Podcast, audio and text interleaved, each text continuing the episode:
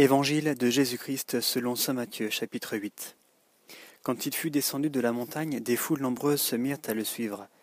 Or voici qu'un lépreux s'approcha et se prosterna devant lui en disant Seigneur, si tu le veux, tu peux me purifier. Il étendit la main et le toucha en disant Je le veux, sois purifié. Et aussitôt sa lèpre fut purifiée. Et Jésus lui dit Garde-toi d'en parler à personne mais va te montrer aux prêtres et offre le don qu'a prescrit Moïse, ce, leur sera une attestation. Comme il était entré dans Capharnaüm, un centurion s'approcha de lui en le suppliant. Seigneur, dit-il, mon enfant gît dans ma maison, atteint de paralysie et souffrant atrocement. Il lui dit, Je vais aller le guérir. Seigneur, reprit le centurion, je ne mérite pas que tu entres sous mon toit, mais dis seulement un mot et mon enfant sera guéri. Car moi, qui ne suis qu'un subalterne, j'ai sous moi des soldats, et je dis à l'un va, et il va, et à un autre viens, et il vient, et à mon serviteur fais ceci, et il le fait. Entendant cela, Jésus fut dans l'admiration, et dit à ceux qui le suivaient, En vérité, je vous le dis, chez personne je n'ai trouvé une telle foi en Israël.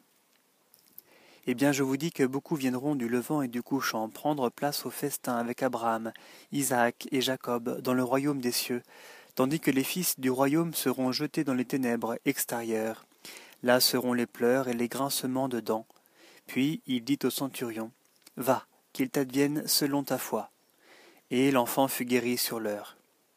Étant venu dans la maison de Pierre, Jésus vit sa belle-mère alitée avec la fièvre.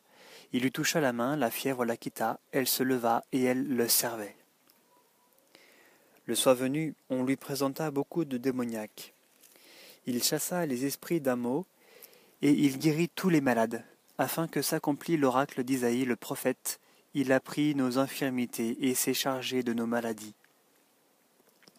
Se voyant entouré de foules nombreuses, Jésus donna l'ordre de s'en aller sur l'autre rive, et un scribe s'approchant de lui, s'approchant, lui dit Maître, je te suivrai où que tu ailles. Jésus lui dit Les renards ont des tanières, et les oiseaux du ciel ont des nids, le Fils de l'homme, lui, n'a pas où reposer la tête. Un autre des disciples lui dit Seigneur, permets-moi de m'en aller d'abord enterrer mon Père. Mais Jésus lui dit Suis-moi et laisse les morts enterrer leurs morts. Puis il monta dans la barque, suivi de ses disciples, et voici qu'une grande agitation se fit dans la mer, au point que la barque était couverte par les vagues. Lui cependant dormait. S'étant approchés, ils se réveillèrent, ils le réveillèrent en disant au secours, Seigneur, nous périssons. Il leur dit Pourquoi avez-vous peur, gens de peu de foi? Alors, s'étant levé, il menaça les vents et la mer, et il se fit un grand calme. Saisis d'étonnement, les hommes se dirent alors Quel est celui-ci que même les vents et la mer lui obéissent? Quand il fut arrivé sur l'autre rive, au pays des Gadaréniens, deux démoniaques sortant des tombeaux vinrent à sa rencontre des êtres si sauvages que nul ne se sentait de force à passer par ce chemin. Les voilà qui se mirent à crier. Que nous veux-tu, fils de Dieu? Es-tu venu ici pour nous tourmenter avant le temps? Or, il y avait à une certaine distance un gros troupeau de porcs en train de paître. Et les démons suppliaient Jésus.